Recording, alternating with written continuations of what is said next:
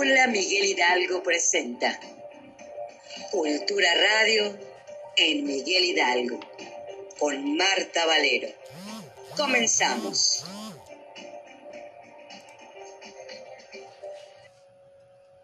Hola, ¿qué tal? ¿Cómo están? Está increíble la tarde el día de hoy, este viernes, de verdad, 5 de agosto. Estamos estrenando mes, el octavo, ya el octavo mes del año. Pues bueno, programa número 13, Cultura Radio el Miguel Hidalgo, como dice nuestra entrada con su servidora y amiga Marta Valero. Invitadazo de lujo, como de verdad no me cansaré de decirlo, que están aquí en Cultura Radio de Miguel Hidalgo, nuestros invitados. Y bueno, pues efemérides del día de hoy. Nuestra Señora de las Nieves, también eh, San Abel Monje, Santa Afra, San Casiano y San Emigdio. Y bueno, también quiero felicitar el día de hoy al maestro Armando Martínez Valdivieso, que el día de hoy es su cumpleaños, él estuvo con nosotros, él es de verdad un curador que se ha dedicado mucho a la parte de la indumentaria, apoyar a todos los artesanos, sobre todo de Oaxaca, porque él es de Juchitán, Oaxaca. Así es que un abrazo, mi queridísimo Armando. Y bueno, también mi queridísima Patricia Torices del Faro del Saber Popotla. También el día de ayer fue su cumpleaños, mi queridísima Patti. Felicidades, que te la hayas pasado muy bien, que te conectes el día de hoy, que estén por aquí ustedes conectados. Así que queremos dedicar el programa del día de hoy a la colonia Popotla. Así que todos los vecinos de la colonia Popotla de la alcaldía Miguel Hidalgo, bienvenidas y bienvenidos. Y bueno, también recuerden que tenemos pases dobles para la ah, obra de teatro Mina y Bobby para el misterioso caso del doctor Frank y Melania y Dalibur. Esto es precisamente en Plaza de la República número 46, esquina Vallarta, Colonia Tabacalera, entrando por la cafetería Finca Don Porfirio en el segundo piso. Así es que, ¿cómo se los pueden ustedes ganar? Bueno, nada más escribiéndome a mi correo, marta con th, guion medio, valero con v, arroba hotmail.com. Marta, guion medio, valero, arroba hotmail.com. Ustedes me dicen, Marta, soy la señora Lorena Cortés y quiero cuatro pases. O sea, lo máximo que me dan por persona o por familia son cinco. Cinco de familia. Entonces, ese es el pase familiar. Tenemos los pases cuádruples, triples o dobles. Como usted lo pida, aquí de verdad agradecerles sobre todo a Juana Cata y, bueno, mi queridísima señorita Pinal, que es la que nos otorga todos estos pases del teatro. Y bueno, Nuestras vías de contacto también de Desarrollo Social MH, Alcaldía Miguel Hidalgo, también en Twitter, Alcaldía MHMX, en Instagram, arroba Alcaldía MHMX. Recuerden que este es su programa Aula Miguel H. Miguel Hidalgo, perdón, Cultura Radio en Miguel Hidalgo se transmite los viernes en punto de las 19 horas, o es a las 7 de la noche. Y bueno, ya lo tengo, ya lo estoy viendo ahí guapísimo como siempre, además lo quiero muchísimo. y bueno, mi queridísimo David Páez, el tenor, ¿cómo estás? David. Bien contento de estar aquí contigo de regreso, mi Marta. Qué este, bueno. con muchas cosas, haciendo muchas cosas. Hoy estoy cansadísimo, pero aquí estoy en la entrevista contigo y porque he traído mucha actividad, demasiada actividad, varios proyectos. Entonces, bueno, pues hoy estamos aquí ya casi acabando el día contigo. Así es. Sí hay que, que hay que descansarle tantito, pero muy contento de estar aquí con toda la gente y con toda la actitud. Así es, amigo. Y estábamos platicando fuera del aire que, mira, gracias a Dios, somos unas personas muy activas, con mucho trabajo, gracias a Dios, y que eso se refleja. Que también, por ejemplo, yo te, lo juro que le decía a mi compañera Patti Cortés hace rato, le decía, yo no sé cómo todavía ahorita me voy al box. O sea, ¿de dónde, cómo puedo, lo hago? Pero bueno, ah, sí, o sea, todavía dices, no inventes, o sea, tienes jornadas tan largas, pesadas de todo y todavía me voy a hacer deporte y creo que eso es lo importante, el tener una autoestima, el querernos, el amarnos, el darnos nuestro tiempo y eso es importante como te lo estás dando tú hoy aquí. Te lo agradezco de verdad, David, que, estés con nosotros, de verdad, porque eres un gran tenor. Hemos trabajado ya hace tiempo, llevamos haciendo muchas cosas en común y sobre todo lo que tengo yo muy grabado, de verdad, David, independientemente de, cuando estuvimos en la rotonda ya, eh, en, en, ahora sí que viendo a mi queridísimo flaco de oro y que estuviste ahí cantando, pero sobre todo cuando fue la pandemia tan pesada, tan fuerte, ¿no? Y, y, que estuviera yo ahí llevando a mi mamá eh, en su primera vacuna, que era algo maravilloso el decir, wow, ahí viene algo que nos puede ayudar a todos y nos puede me, este, aminorar ese dolor y esa pena. Y, y, tú estar cantando ahí y el haber estado ahí, para mí eso fue increíble y escucharte cantar, bueno, creo que cerró con broche de oro esa, esa vacuna de primera vez de mi mamá. Sí, fíjate que pues ha sido mucho trabajo, como sabrá mucha gente, pues eh, dentro del marco de la pandemia no hubo muchas, este, pues muchas actividades, ¿no? Entonces, pues yo me creé a la tarea de desarrollar un proyecto que se llama Jornadas Culturales y nos fuimos a todas las colonias a, a, cantar, a recorrer en todos lados, a darle un poco de alegría a la gente.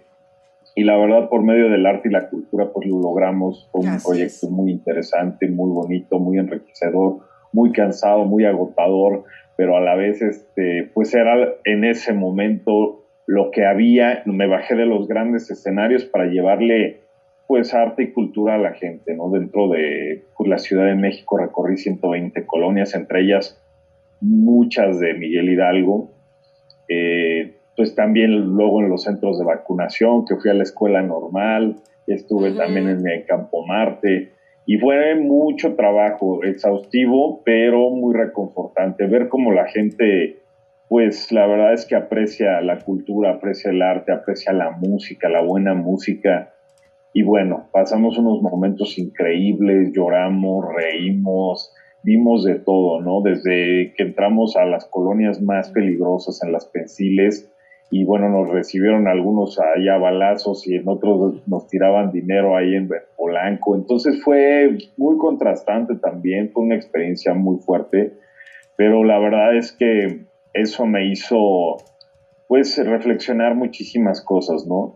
En lo vulnerables que somos, en todo lo que estábamos viviendo. Y bueno, eso fue por un lado. Ya luego me veía en los centros de vacunación estar cantando. Y bueno, ya luego se fue activando un poquito más todo, donde pues a la gente que no sabe, pues he cantado para los reyes de Suecia, los príncipes de Arabia, los príncipes de Luxemburgo, este, he innovado, entonado el himno nacional en campañas políticas, he cantado para presidentes, bueno, un sinfín de gente. Y bueno, soy un tenor muy versátil, también muy creativo, innovador y avant que me gusta estar innovando constantemente, ¿no? Yo creo que me adapté totalmente a todo el modelo de la pandemia.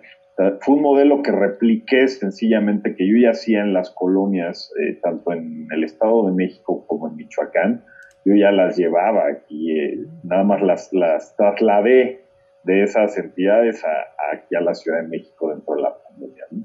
Entonces, bueno, es esa creatividad donde, pues, y la valentía, ¿no? Porque además no estábamos exentos de contagiarnos, de salir. Claro. Mucha gente lamentablemente falleció. Y bueno, sí, mi lema fue, si voy a morir, que sea cantando. Y gracias a Dios no pasó a más. Sí me llegó a dar COVID, y estuve 20 días fuera de combate, pero regresé con los pulmones así como, pues me costaba mucho la respiración, toda esa parte, ¿no? Y bueno, pero dentro de esto, pues la verdad fue toda una experiencia, conocí grandes personas, mucha gente agradecida, encontré colonias pues muy deprimidas también, donde pues no levantaban los ánimos, pero sin embargo le entramos, les, les canté canciones tristes y bueno, empezaron a llorar y se empezaron a liberar. Y fueron momentos muy, muy emotivos, ¿no? Y hoy pues seguimos haciendo cosas por la comunidad de Miguel Hidalgo.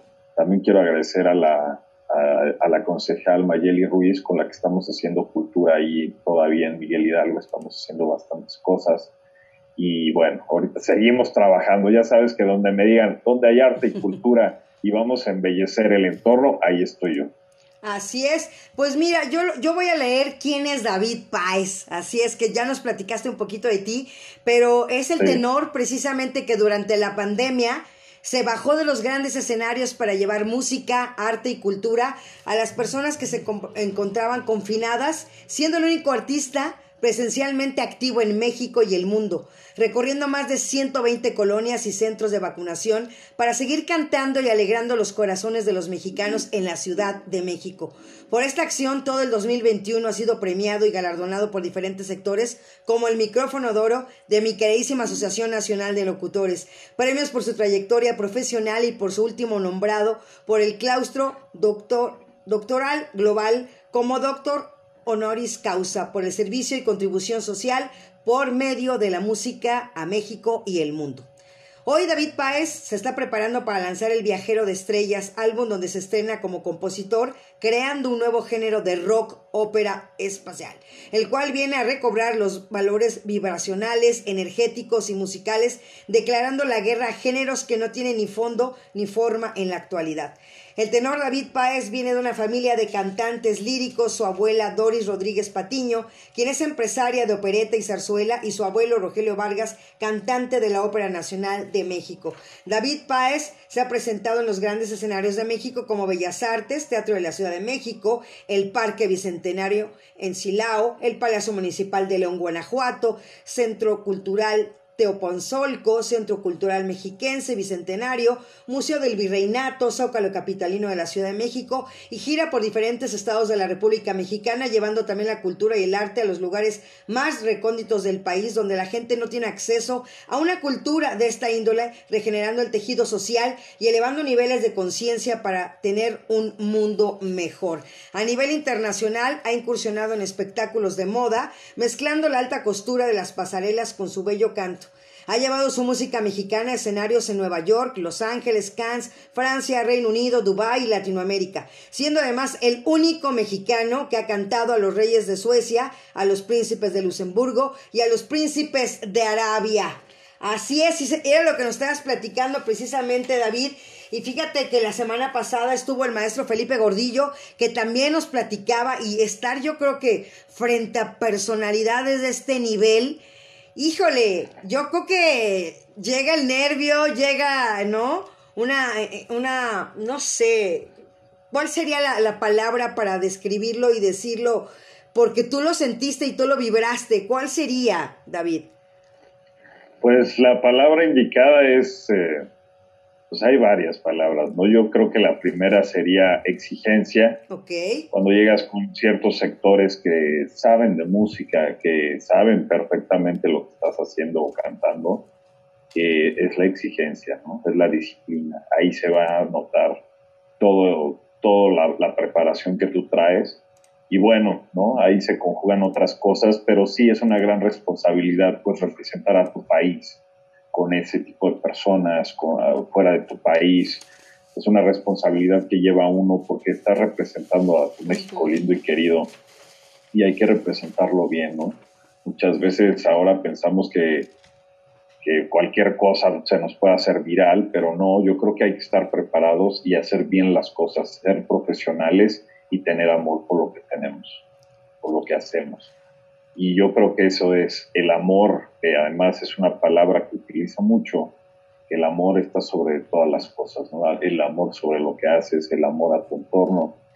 Y bueno, y qué mejor que la cultura para pues, resolver todo esto. ¿no? Yo creo que el día de hoy es primordial la cultura dentro de, del marco que estamos viviendo. Estamos viviendo ya una pospandemia donde hay mucho miedo, donde hay depresión, donde la cultura juega un papel principal para acabar con la violencia y bueno, pues a seguir manos a la obra y, con, y uniéndonos nosotros los artistas también con, con, los gobernantes, con los alcaldes, con los diputados, con los senadores, haciendo proyectos para salir y apoyar todo esto este, y sacar todo a flote y adelante.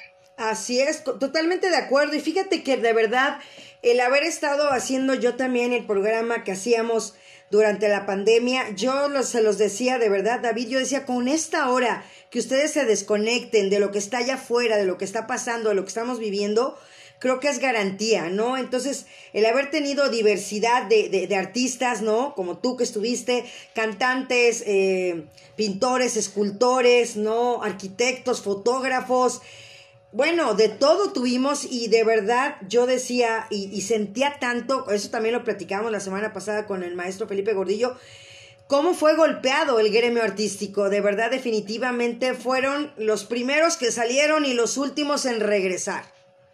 Exactamente, y mira, todavía hay un déficit de eventos, ¿no?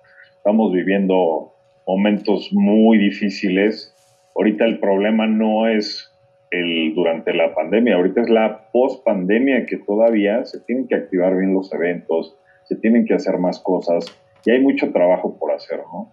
Y esto es también de la mano con el gobierno, con la iniciativa privada, que hay que seguir trabajando, ¿no? Hay que seguir haciendo cosas porque hay que seguir sensibilizando a la gente, ¿no? Estamos perdiendo esa parte y no debemos dejarlo, dejarlo así nada más. La juventud necesita cosas nuevas, necesita sensibilizarse para que esté mucho mejor en su nivel intelectual y en su nivel educacional. Así es, mi David. ¿Tú sí nos vas a cantar o no nos vas a cantar? Tú dime. ¿Eh? Yo siempre, yo siempre canto. Eso, yo sé. Y sobre todo la gente que sepa, por ejemplo, hoy que puse en mis historias, dije, yo tengo que poner Ave María porque platícanos un poquito de Ave María, no, no, no que la cantes ahorita, pero a mí una de las canciones que me encanta y sobre todo el trasfondo que viene con toda esa canción. Fíjate que el Ave María, bueno, independientemente del de Schubert, del de Gounod y de todos los compositores, yo hice uno nuevo y ya lo pueden adquirir en plataformas digitales, está en Spotify, iTunes, todas las plataformas. Y este Ave María es un canto de esperanza, es un canto de esperanza para el mundo, no precisamente es católico, es, un, es un canto espiritual donde tú invocas a la divinidad y lo ejerces hacia la gente, ¿no? Para darle un golpe de esperanza y bueno, este Ave María que ahora compuse, porque me estreno como compositor, es algo bellísimo, ¿no? Es un Ave María también impactante, bastante moderna, con arreglos super modernos, y que vale la pena que escuchen, que se metan a mi perfil de Spotify, David Paez, y la descarguen, ¿no? Porque está muy buena esa canción, entre otras canciones que traigo, que se llama Cielo, Infierno, este Destino, y toda mi nueva discografía de Viajero de Estrellas, pues tiene un significado muy místico, muy energético hacia dónde va la humanidad. Hablo un poquito de la evolución del ser humano, eh, de cómo está creciendo el ser humano totalmente, ¿no? De Homo sapiens a Homo sense, que estamos sintiendo más, estamos teniendo más percepción.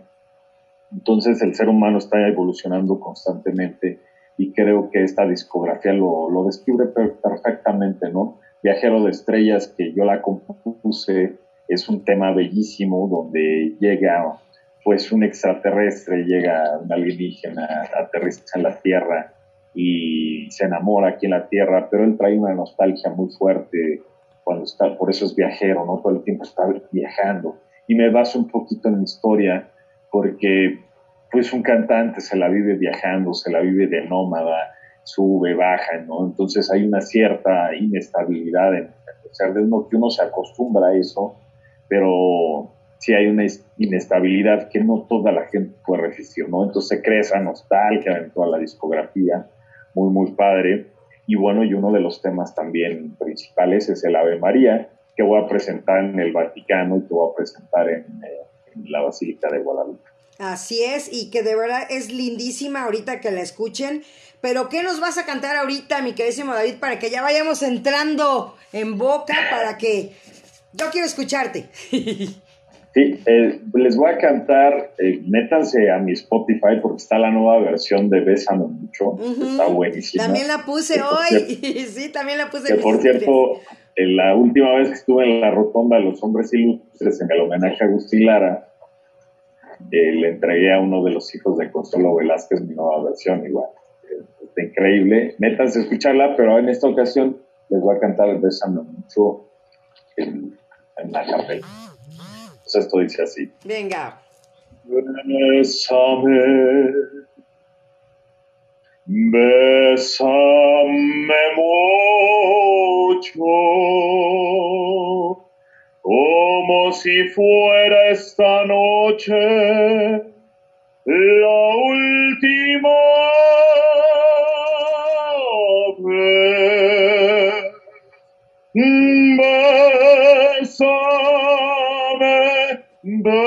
Bésame mucho, que tengo miedo a tenerte, perderte después. Bésame, bésame mucho, como si fuera esta noche la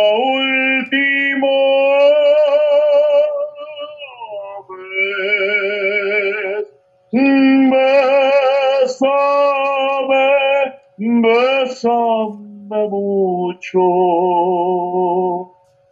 que tengo miedo a tenerte, perderte después. Que tengo miedo a tenerte, perderte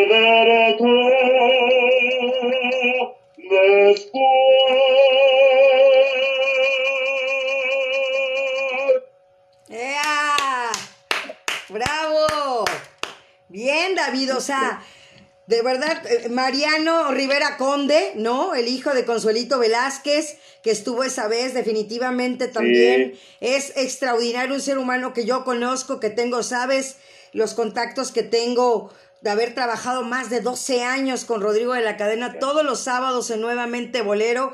Bueno, pues tengo gran historial y, y agradecerle a mi queridísimo jefe, porque los que son han sido mis jefes o mis jefas, para mí siempre lo van a seguir siendo. Yo siempre les voy a seguir diciendo que son mis jefes, aunque ya no estén conmigo, ya no esté con ellos, como lo queramos ver, Claro. ¿no? Pero para mí siempre es un respeto esa, esa jerarquía que yo les guardo respeto y, y de verdad, o sea, de verdad, lo- lo- los admiro tanto como a ti, de verdad, David, que, que son personas que, que no- como es- lo decíamos de un principio, incansables, que seguimos tocando puertas, que seguimos luchando, que seguimos tratando de conseguir que la cultura siga vigente y que cualquier cosa o circunstancia que pase, sigam- sigamos al pie del cañón.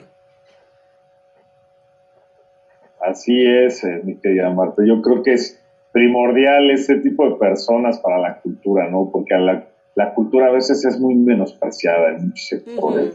Así Yo es. creo que es lo más importante, ¿no? Hay- Debe de haber inversión en cultura y sin duda hay gente que entrega su vida. De repente hay gente que hasta lo hace gratis y dices, ¿cómo? Si la cultura debe ser bien pagada, ¿no? Porque es algo, es, es eso que es el alimento al espíritu, ¿no? Y es ese alimento que nos sigue a, pues seguir, nos hace seguir adelante. Y yo creo que hay gente tan valiosa como tú, como muchas personas que siguen pues enfrentándose a las dificultades que a veces eh, trae todo esto, pero que están ahí al pie del cañón y que llegan hasta morir, ¿no? Por la cultura y es impresionante, ¿no? La gente de lucha, de verdad, gente revolucionaria y que confía plenamente que la cultura pues, va a cambiar. Así es, así es, David. Y definitivamente, pues vamos a platicar esa parte de tu, de tu abuela, lo que, lo que hacías tú de niño también con tu abuelo, porque, pues hablando de esa parte, ¿no? De, de- fíjate que ayer, ayer estuve con, con un escultor, con un, un chico, Luciano, y le preguntaba yo exactamente, oye, y bueno, o sea, yo, yo, yo iba esperando a mi jefa, la doctora Nen Nochebuena, y en lo que ella llegaba y todo, pues yo, yo, yo empiezo de, de curiosa a preguntar, ¿no? Empiezo automáticamente a, hacer preguntas, ¿no? Y, le- y yo le preguntaba exactamente, ¿no? O sea, ¿realmente hay artistas en tu casa o no había? Me dijo, no. O sea, no hay nadie este, que sea artista. Le digo, pues qué padre, pero hay gente como en tu caso que ya viene, ya viene en la sangre, ya viene en la herencia, y sobre todo que, que uno lo ve, lo ve desde niño y lo va palpando, lo va atrayendo, ¿no? Sí, totalmente, ¿no? Yo desde niño pues nací en la zarzuela, en la opereta, en la ópera. Andaba desde chiquillo en los teatros con mis abuelos. Mi abuela me llevaba a las giras, yo desde niño andaba ahí. Luego pues ya me empecé a integrar en los coros, este, hacía mis pequeños eh, papeles, mis partiquinos. Y eh, ahí en el inicio era una compañía familiar totalmente, ¿no? Donde mis tías, mi tía bailaba flamenco, mi mamá también canta, eh, fue soprano. este, mi abuelo, pues, cantante de la Ópera Nacional, y todos involucrados de alguna manera en la compañía, ¿no? Unos apoyaban en la taquilla, otros de, mi tío abuelo hacía los telones, entonces hicieron más de 16 producciones de opereta y zarzuela, donde pues, muchos años eh, se llevaron a grandes teatros, como el Teatro de la Ciudad, donde se pudo presentar muchísimas obras como Luisa Fernanda, Soto del Parral, este, Verbena de la Paloma, obras donde además, eh, imagínate, una producción independiente con 90 personajes en escena, ¿no? Entonces era, pues, de meterle todo, porque hacer, generar zarzuela es meter coristas, meter este, orquesta, actores, eh, tramoyistas, es, mucho trabajo, una compañía de teatro, pero una compañía de teatro real, que estás hablando de producciones grandes, y además los vestuaristas, hacer el vestuario, mi abuela se aventaba los vestuarios, ¿no? Una mujer incansable y que además ama la cultura, ¿no? Y bueno, pues de ahí vengo, mi madre también soprano, eh, ella llegó a cantar mucho tiempo ahí en la compañía. Y luego yo me desprendo del proyecto ya más grande, como a los 21 años que me toca elegir a qué me voy a dedicar. Finalmente estudié administración hotelera pero también me, aventé simultáneamente la carrera. Antes de terminar la licenciatura, que la terminé, eh, les digo a mis papás, no, yo quiero cantar de forma profesional y ahora y todo, nah, pero si ya se acabaron la licenciatura, ¿cómo crees? ¿Qué te pasa? Pero bueno, pues aviéntate una maestría y yo, órale, pues me la aviento, ¿no? Y en ese inter empecé a entrenar la voz y empecé a hacer mis primeros, pues, mis primeros papeles, este, me acuerdo, traía una inquietud tremenda, entonces yo iba a la radio, me entrevistaba, vendía los boletos, este, armaba, armaba el foro, contrataba a los músicos y entonces me, armaba yo mi propio show, ¿no? Dije, pues nadie me conoce todavía, pues yo voy a empezar a con mis amigos, vendía los boletos, entonces yo rentaba el foro y los primeros, me acuerdo, mi primer concierto fue el primer concierto de, que se llamaba tres generaciones. Ah, no, el primerito fue en Cancún, donde cantamos mi abuelo y yo, ahí debuté con mi abuelo. ¿Cuántos años tenías? ¿21? ¿Los 21 tenías 21? Como 21 años más o menos. Ahí empecé así, pues mis primeras canciones, todavía pues, la voz muy blanda y apenas con, pues, estás empezando. Y luego integramos ya a mi mamá, donde hicimos el concierto de tres generaciones, ¿no? Imagínate, cantando mi mamá, mi abuelo entonces, bueno, fue algo muy bonito porque después de que mi abuela deja de hacer zarzuela, como que yo retomo esta parte, empiezan los conciertos, pero aparte todavía yo me metía a llenarlos, ¿no? Entonces era así de, mi primer foro fue de esta persona, Se llenó, se extrallenó, llegaron 80, Entonces yo bien feliz, ¿no? Pues sí hubo mucha gente. Y luego pues ya me animé y dije, no, pues ahora voy a llenar uno de 300 personas. Y órale, que me aviento y se llenó el lugar. Luego renté otro lugar, el Foro Lenin, más grande, caben con unas 500 personas, pues también lo llené, ¿no? Entonces, fue mucha chamba, yo me aventaba pues todo, ¿Toda todo el trabajo. Sí. Pero fue un buen arranque, ¿no? Porque de ahí como que y mis abuelos me dieron en el espaldarazo, ¿no? Para salir adelante, mis, papás, todo. Y bueno, y a pesar, en ese inter, pues, también estudié la maestría en imagen pública, en programación. Algunos piensan que pues nada más estudié para ser cantante. Y no, tengo otras virtudes también, tengo varias cosas.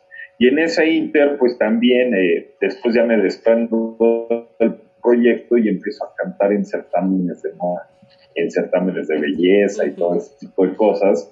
Empiezo el Nomex, el Chalco, el Chalco, en el Estado de México, donde pues nadie, nadie quería ir a cantar, nadie quería aventarse así como todo el tema. Y pues fue, yo empecé a ir y a innovar, ¿no? Que un tenor fuera a zonas donde pues nadie, nadie había visto, eh, nadie había tenido acceso a este tipo de arte. Entonces empecé ahí, me empezaron a contratar. Chalco fue de los primeros, las mujeres seres de Chalco me, apoyaron bastante, me hicieron un concierto allá. Perdón que te interrumpa, pero fíjate que tenemos... tenemos... No, la, a ver, mi David, ahí estamos, ahí estamos, que te me estabas congelando. Ahí está. Ahí estás, ahí estás, síguele. Ah, entonces te digo que pues ahí empezamos, llevé a mis abuelos, mi primer concierto pagado, luego la universidad donde estudié la licenciatura me contrató también para un día del maestro, entonces empezaron a salir cosas, ¿no? Entonces yo ya me había convertido no solo en cantante, sino también en empresario, empezarme a mover y bueno, estuvo esta parte de los certámenes. Esto me hace ir a las pasarelas de moda. Entonces empiezo a innovar el mundo de la moda. También un tenor dentro de una pasarela que no se había hecho, empieza a cantar, ¿no? Y yo empiezo a romper esquemas, estereotipos, todo, ¿no? Porque también del lado de la ópera es así de, ay, ¿cómo vas a cantar en una pasarela? Ay, ¿cómo vas a cantar música popular? Ay, ¿cómo? No, entonces así, entonces no vas a hacer nada nunca, ¿no? Porque también pro, son muy pocas las producciones de ópera que se generan aquí en México.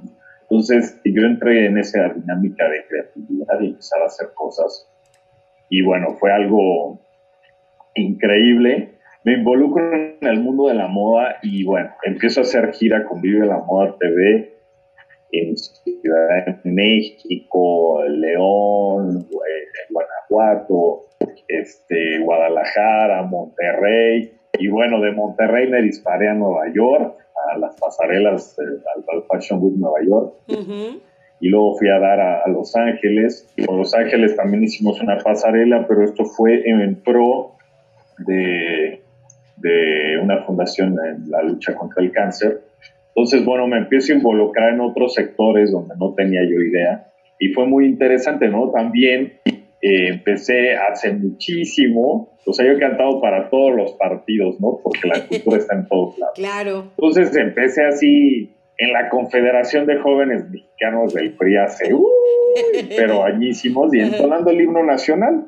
Y ahí empecé a innovar y un tenor entonar el himno nacional dentro de campañas políticas y dentro de actos cívicos, porque nadie lo hacía.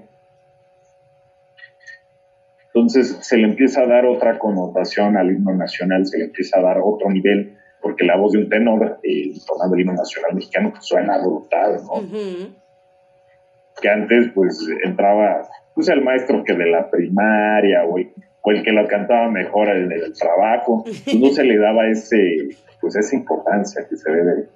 Entonces yo lo empecé a hacer y empiezo a tener trabajo también entonando el himno nacional mexicano pero ya había innovado esta parte.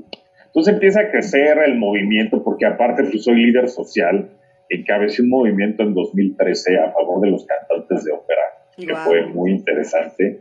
En aquella época me recibió el diputado Fernando Mercado de la Asamblea Legislativa de la Ciudad de México y se votó el derecho a la cultura. Pues por cada alcaldía se aprobara eh, una orquesta y que se contrataran cantantes de ópera, porque si no cantas en Bellas Artes, hay mucha gente que está cantando en la calle, no tienen otras oportunidades, ¿no? Así es. Entonces, este tipo de arte no es para estar cantando en la calle, que lo han normalizado, bueno, ¿no? Pero este tipo de arte y es para tener unos recintos donde tu voz se puede expresar, y pueda viajar y, pues tener todo el material para poder cantar, ¿no? Entonces muchas veces el cantante de ópera es así como de, ay, bueno, es que nadie le entiende a la ópera, pues no, pero el cantante de ópera también puede cantar todo, todo, ¿no? Entonces pueden hacer proyectos impresionantes y bueno, no logré que en cada alcaldía hubiera orquestas, cantantes de ópera, pero sí se votó el derecho a la cultura, a que fuera un derecho eh, para los ciudadanos y bueno, fue un gran, logro, un avance bastante bueno. Y bueno, dentro de mis luchas sociales también la lucha contra la trata, la lucha contra el cáncer, también me gustan todos los movimientos sociales. Eh, hace poquito también estuvimos en, eh, en el Pride de la Ciudad de México, donde soy el heterosexual que representa dentro del Pride. Quiero, quiero hacer el puente, el vínculo, ¿no? También de, por medio de mi música, para que toda la verdadera diversidad se lleve a todos lados. muchas veces estamos divididos, ay, es que la comunidad LGBT es unos y otros somos otros, no. Yo creo que ya la diversidad debe de adoptar a todos y todos salir adelante como seres humanos, Entonces, bueno, esto lo hice, soy eh, puente y con, por medio de mi música lo estoy logrando y bueno, hace poquito salí en la portada de, de Ecos de Hoy, donde pues soy un representante y también defensor de los derechos LGBT como heterosexual.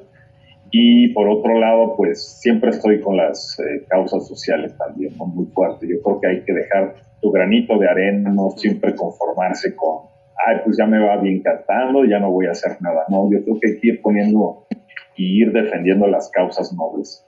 Y bueno, he, he cantado para muchas causas nobles también, este, para los niños vulnerables, para la calle, también con la Casa de la Muñeca Tiresías, que es una fundación transexual que les ayuda a la gente que está a ras de calle, les lleva de comer, les lleva ropa. Pues ahí estuvimos también dentro del marco de la pandemia cantando con todas estas personas maravillosas que ayudan muchísimo. Entonces, bueno, aparte de ser líder musical, soy líder social y me gusta todo esto, ¿no? Me gusta estar contribuyendo a la comunidad todo el tiempo y cuando me dicen, oye, vamos a hacer este proyecto, órale, lento, porque vale la pena, ¿no? Y además hace que no se te suba como persona, ¿no? De repente ya se vuelven cantantes muy arrogantes, muy distantes a la gente, y yo creo que no, ¿no? No estamos en tiempos de eso.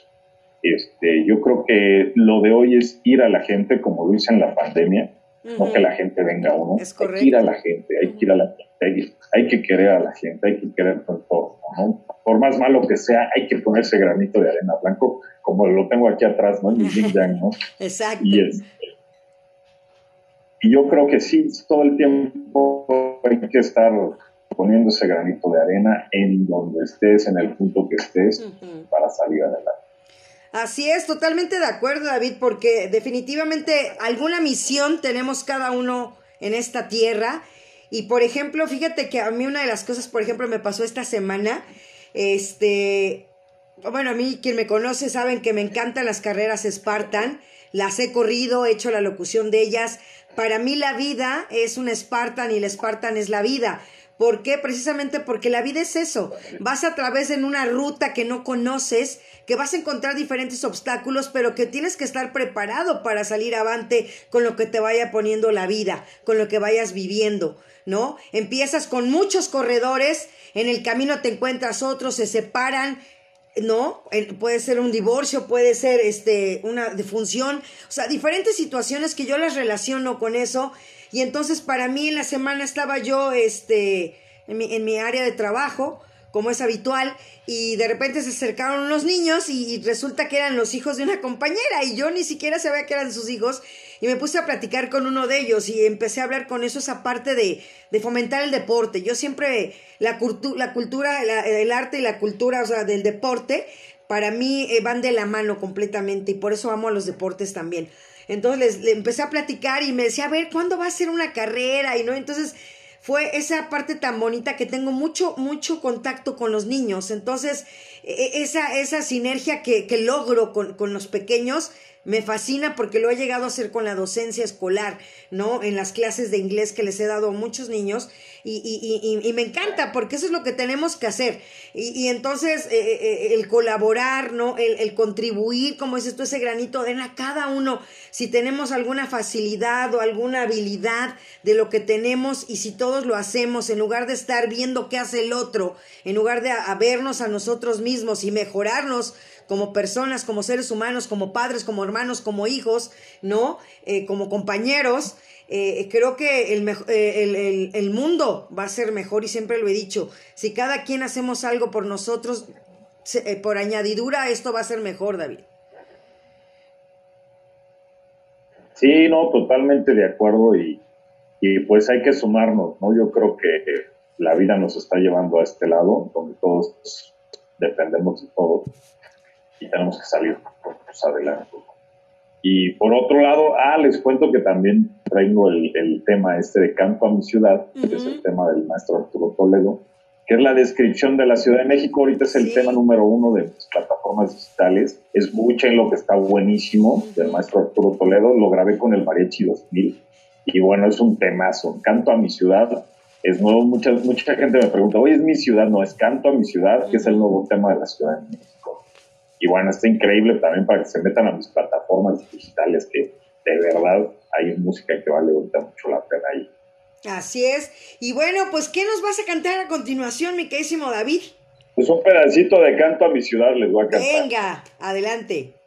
Qué linda es la ciudad, centro belleza del mundo, es mi ciudad,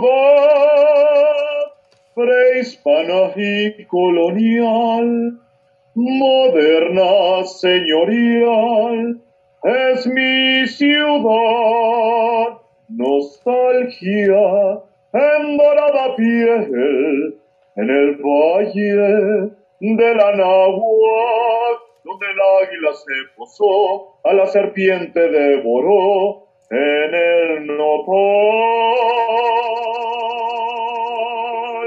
México Tenochtitlan, mi tierra azteca, ciudad que nació con alma de emperadores, es crisol de nuestra historia, sangre mestiza a la gloria de la ciudad.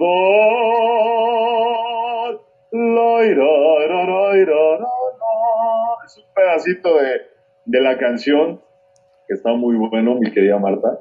Entonces, bueno, vale la pena que la escuchen en plataformas digitales.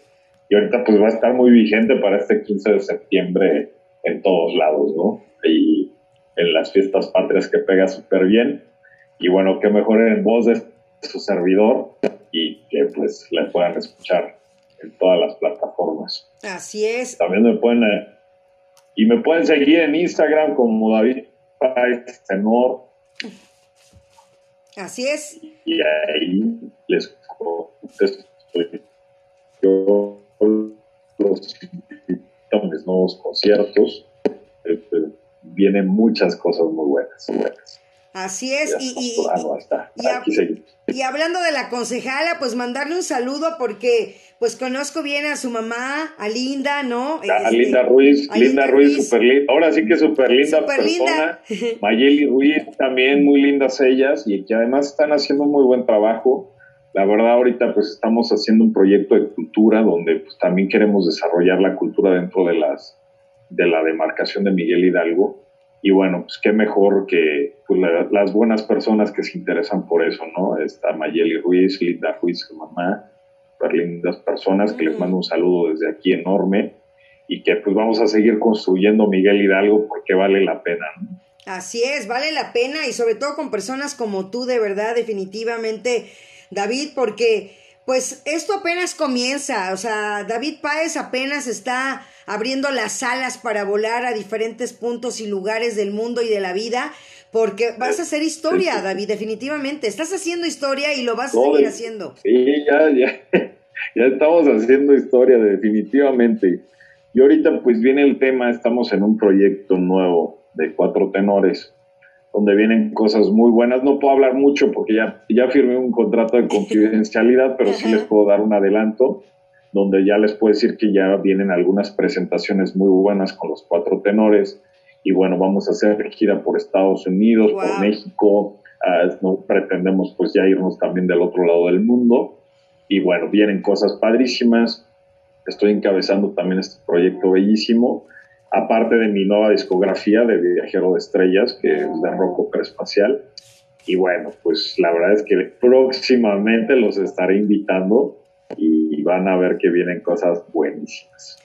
Y bueno, pues también mandarle un saludo al maestro José Eduardo Cruces, que es maestro de robótica del Faro, pero no me dijo de qué Faro, maestro, para que me lo ponga aquí en, el, aquí en, la transmisión en Facebook.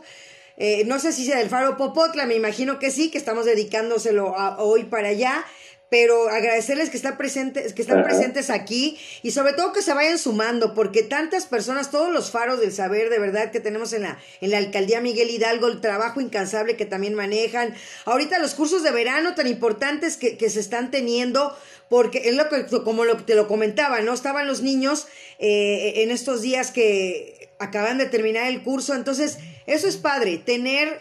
Eh, a los niños ocupados y qué mejor eh, con la parte cultural. Yo insisto mucho y regreso a la parte cultural y regresar y seguir fomentando la cultura siempre desde pequeños como lo hicieron contigo, como lo sigue siendo hasta el día de hoy y como lo sigues vibrando.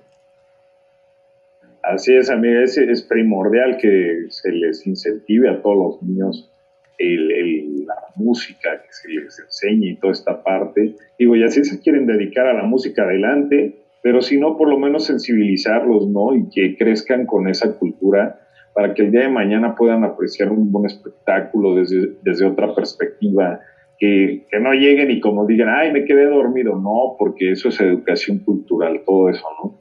Y es seguir ejerciendo toda esta parte, pues, de la música, de la buena música, de las bellas artes, ¿no? Que ahorita estamos luchando mucho contra todo esto, porque pues estamos teniendo géneros sin fondo ni forma, ¿no? Géneros que, que, no tienen arraigo de, público, no tienen un arraigo. Un, día cuando te preguntes más cosas, vas a decir, oye, y esta música pues no me profundiza dentro del alma, del espíritu, no me da más, ¿no? Entonces muchos, muchos jovencitos, muchos chavillos, estoy viendo que están escuchando la música que escuchábamos en los 70s, 80s, como que hay, también hay una búsqueda de eso, ¿no? De, oye, este, pues quiero algo más que, que el perreo reggaetonero, ¿no? Por ejemplo. Sí, no. Hay cosas muy bellas, muy bellas, ¿no? Y te hablo de cosas muy, muy buenas porque ha habido estudios tremendos, ¿no? Te hablo un poquito de Santa Hildegarda de Bonn, que fue una abadesa, que fue una científica, una descubridora de la cerveza y que además hizo muchas composiciones musicales eclesiásticas donde ella se conectó con la divinidad y veía pues obviamente cosas increíbles, ¿no? Entonces ella dejó un gran legado y ella comentaba que toda la música debe conectarse con la divinidad y al, y al cantarla estás invocando a la divinidad doblemente, ¿no? porque es invocar y aparte cantarla, pues cantas triple cosa espiritual ahí.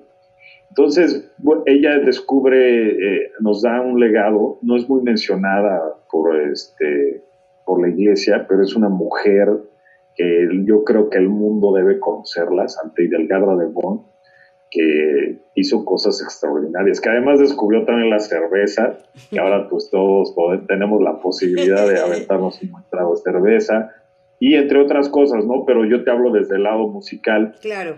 que nos dejó muchas composiciones y que además fue una revolucionaria dentro de las órdenes eclesiásticas, ¿no? Porque fue la primera mujer que cantó cantos gregorianos, que eh, coro de mujeres, entonces fue es algo impresionante. Entonces les digo esto porque hay cosas muy interesantes por descubrir que no sabemos. Entonces, otra de las cosas que les quiero hablar es de, la vibración 432 hercios, ¿no? a la que se afinaba antiguamente y que voy a retomar en mi discografía. Eh, ahora de la música se afina a 440 hercios, vibración que no, eh, no conecta con nuestro código genético humano. Entonces es algo antinatural. El 440 lo que hace es crearnos una inestabilidad emocional y no podemos, por ejemplo, estamos deprimidos, estamos cansados, enojados. Todo esto provoca el 440. El 432 eh, va en armonía con el código genético humano que además activa la glándula pineal, es impresionante. Entonces, bueno, todas estas vibraciones las quiero instaurar en, las, bueno, más bien ya están instauradas en mi nueva discografía, para que cuando tú escuches un concierto mío, te vibre no el físico, sino el alma. Y se siente. Porque si tú escuchas un LP a lo que hoy es un MP3, es, eh, la distancia es abismal. abismal. las, ondas, las ondas de un, de un LP pues todavía recaban muchas cosas, entonces te pega en toda tu vibración del ser. Por eso nuestros abuelos se enamoraban, amaban, tenían mejor salud. Y ahora hay tantas enfermedades, hay tanta depresión, hay tanta cosa, porque el MP3 ha recortado todas esas ondas y encima la lanzas a 440 Hz, pues peor, ¿no? Por eso estamos escuchando lo más cavernícola de la música en este momento de la historia de nuestras vidas. Y no debería ser así cuando hay más tecnología, cuando hay más conocimientos, cuando hay internet, cuando ahora todo el mundo puede estar conectado. Entonces, debemos estudiar, debemos profundizar para que también pues no nos vean la cara de, lo que estamos viviendo dentro del mundo de la música. Muchas veces pensamos que lo que estamos escuchando es bueno y no es bueno. Nos estamos dañando los oídos, la esencia, el alma y hay que procurar escuchar cosas mejores porque somos lo que escuchamos, somos lo que comemos, somos lo que vemos, somos lo que con la gente que nos juntamos. Entonces es muy importante, yo te hablo desde el punto de vista de la música, y como tenor, ¿no? Un tenor vanguardista, un tenor avant un tenor que siempre quiere hacer cosas nuevas, que traen movimientos sociales y que bueno, ahorita estamos en, el proceso para la internacionalización, que vamos muy bien y lo vamos a lograr. Y me va a dar mucho gusto pues, regresar un día a esas calles de la Miguel Hidalgo, donde tuve la oportunidad de cantar en la pandemia, desde las colonias más eh, populares hasta de todo. Y bueno, eh, la verdad es que va a ser algo maravilloso porque la experiencia que, que viví dentro de la pandemia fue muy fuerte. Fue muy fuerte y la gente pues no está preparada para estar encerrada y fue, fue horas de aliento, horas de que la gente estaba motivada cuando entramos a cantar, cuando entró un mimo, un jarranero, toda esa alegría que llevamos fue impresionante. Y el día de hoy que mi carrera va hacia arriba, que vamos para adelante, pues eh, sí, va a ser un buen recuerdo para mí haber cantado en las calles de Miguel Hidalgo, de la Ciudad de México, eh, va a ser algo que siempre voy a llevar en el corazón. Completamente de acuerdo, eh, reitero, y, y así es definitivamente, David, y, y, y sobre todo esa internacionalización viene en camino y wow, no me imagino ese concierto con cuatro tenores, o sea, yo ya ya quiero saber quiénes son los otros tres. o sea, ya me come la duda. Sí, viene muy, viene muy bien, va a estar muy padre porque pues son uh, otros tres personajes con un talento tan impresionante. Y bueno, imagínate cuatro talentos en la misma el mismo concierto, con voces todas estereofónicas bastante fuertes va a vibrar mucho, muy fuerte. Eh, lo que sí, pues los puedo invitar ahorita el 24 de noviembre, vamos a tener un bello concierto. ¡Qué bonita fecha! Es mi cumpleaños. Ah, pues en el Centro Cultural de Opanzolco vamos a estar ahí, los que quieran están invitados, 190 músicos. wow. Y va a estar increíble, ¿no? Para que pues, la gente no se pierda este bello reencuentro de tenores y que es un proyectazo que vamos a tener. Oye, y, que ya estarán. Oye, ¿uno, ¿uno no será el buen Endo Rivera? Fíjate que mi querido Endo lo, lo mandé a la audición, pero lamentablemente no, no, no, entró ahí, pero Endo Rivera es un gran amigo mío y yo sé que va, vamos a hacer cosas también maravillosas con él y que además este es un hombre de muy buen corazón. Sí. Es un hombre que, pues la verdad es un tipazo, es un amigo mío que quiero muchísimo y más personas como él. Sí, no, es, es divino, canta divino también, tiene su, su estilo propio, al igual que tú. Que por cierto también nos estuvo ahí apoyando en los centros de vacunación. Ajá, sí, Nuestro querido eh, estuvo ahí con nosotros y bueno, estuvimos ahí cambiando, un día le tocaba a él en la normal y le cambiábamos, venía al Campo Marte y así estuvimos, el mi querido amigo Endo Rivera. Así es, gran, y que también pues es, eh, fue militar durante muchísimos años, ¿no? Del ejército, de las Fuerzas Armadas. militar, exactamente, sí. Así es, entonces, padrísimo, padrísimo, la verdad, y bueno, pues yo no me quiero ir si no, si no cantas Ave María, definitivamente. Yo no me puedo ir sin, sin que la gente, yo no me imagino cuando la gente esté en el Vaticano y en la Basílica de Guadalupe, que déjame platicarte, tengo un amigo en el extranjero, en Europa, en Escocia, y, y, le hablo mucho de la Virgen de Guadalupe. Y hoy que estuve en la excapilla, estaba yo sentada, que estamos en el consejo que estuvo hoy, para las personas de la tercera edad, y volteé y dije, le voy a tomar la foto a, la Virgen, ¿no? Y, y, me quedó la verdad muy bonito, una foto muy bella, y se la envié, y este, y me contestó y me dijo, qué bella se ve en las iglesias, o sea, le dije, sí, o sea, padrísimo, entonces yo creo que el día que la cantes frente a, a la guadalupana, frente al Papa, porque segurito yo va a ser que estés ahí en el Vaticano, esté él presente, va a ser algo hermosísimo. Así es. Y pues les va a cantar un fragmento de esta bella Ave María que dice así.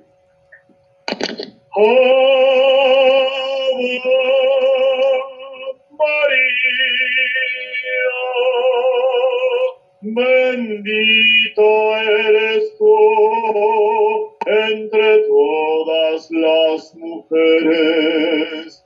María, María, bendito de tu vientre, Jesús.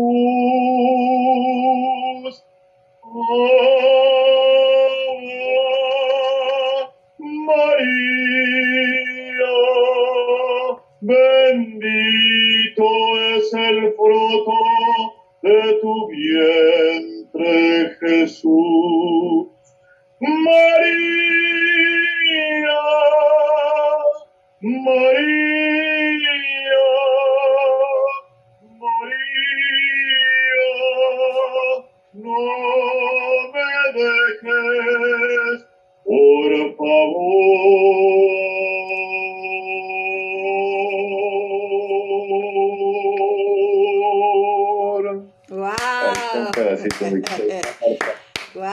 me encanta, me encanta y así en vivo, pues increíble. Pues agradecer aquí también a Suset García. No sé quién más esté con Ah, saludos a mi querida Suset. Sí, también es, una, una, gran compañera, también una gran persona que siempre está pendiente. Y pues, trato de ver los comentarios, voy a ver si los veo por acá también, para ver quién más está conectado. Déjame ver. Eh, Patricia Cortés te manda saludos, mi queridísima Pati Cortés Melo. Te mandan saludos, David. Ah, también, mira, María Eugenia Guerra Magallón, hablando de Chalco, que tanto nos comentabas de Chalco. Maru vive en Chalco, es una compañera de la alcaldía. Ella ama, ama Chalco y de verdad le hacemos este del mofa, ¿no? Que le decimos, Maru, ¿qué es más bonito? ¿Nueva York o Chalco, ¿no? O, el Chalco. Chalco, Maru, ¿qué más bello el Vaticano? Chalco. Y dice Chalco York. Exacto, Chalco York, es correcto, así es. Y así que un saludo, mi queridísima Maru, Maru Eugenia Guerra Magallón, y dice, Ojalá los padres y jóvenes tomen conciencia de la importancia de la cultura y realicen sus sueños de ser músicos, tenores, maestros de orquesta como gente que no que conocemos. Dice, "Felicidades David por esa voz privilegiada." Gracias. Y también les digo, el maestro José Eduardo Cruces eh, manda saludos. Gaby Orca Albarrán también nos te, te, pone dedito arriba, así es que también Yasa AB también te pone dedito arriba, entonces pues gracias a los que se están conectando, también quién más está por acá, déjame ver, déjame ver. Bueno, también mi hermana Marijena Valero te manda saludos y felicitaciones. Teresa Navarrete, Jesús Flores, y, y, Maru también, o sea, Marijena Guerra. Entonces te pone hasta me encanta, ¿no? Entonces, pues agradecerles también, David, a mí me gustaría que te despidieras con un mensaje que le quieras dejar a esos pequeñitos que a lo mejor nos van a ver y a los papás de esos pequeños, como nos comentaba mi compañera Maru, ¿qué le quieres tú decir? Como ese, ese tenor, ese niño David, cuando veía a su mamá, cuando veía a su abuelo y a su abuela hacer esas cosas tan maravillosas en el escenario y que hoy a esta edad, ese David adulto, ¿qué les dirías a todas esas personas, mi queridísimo David Páez? Pues que definitivamente eh, tu vocación está en tu genética, ¿no? Y que de ahí sale lo que vayas a adoptar, lo que vayas a querer hacer en tu vida, adóptalo con amor, compasión, dedicación, profesionalismo y mucha disciplina. Eh, porque porque puedes estar en cualquier situación económica, cultural, socioeconómica, etcétera, pero tu vocación siempre te va a sacar adelante. Es lo que nunca te va a abandonar, siempre y cuando la ejerzas con disciplina y profesionalidad. Eso, pues desde niño no lo sabemos, no nos lo enseñan. Eso lo deben de enseñar los papás y decir, ¿saben qué, hijo mío? Te veo cualidades porque cantas bonito, pues apoyen a los niños. Si el niño un día quiere cantar, si el niño un día quiere ser abogado, arquitecto, lo que él quiera, médico, apóyenlos, apóyenlos, porque de verdad, a mí de repente tuve cosas donde, ay, ¿cómo vas a ser cantante? No sé qué, vas a morir de hambre. Y no, no, no se muere uno de hambre. Eso, eso es una mentira total. Porque siempre que le metas dedicación, amor y pasión al trabajo, vas a salir adelante y todo va a llegar. tus relaciones amorosas, tus relaciones este, eh, de amigos, tus relaciones, este, el, el, dinero va a llegar. Entonces todo llega siempre y cuando te enfoques en lo que tienes que hacer y adoptar lo que más te gusta, tu pasión, tu amor.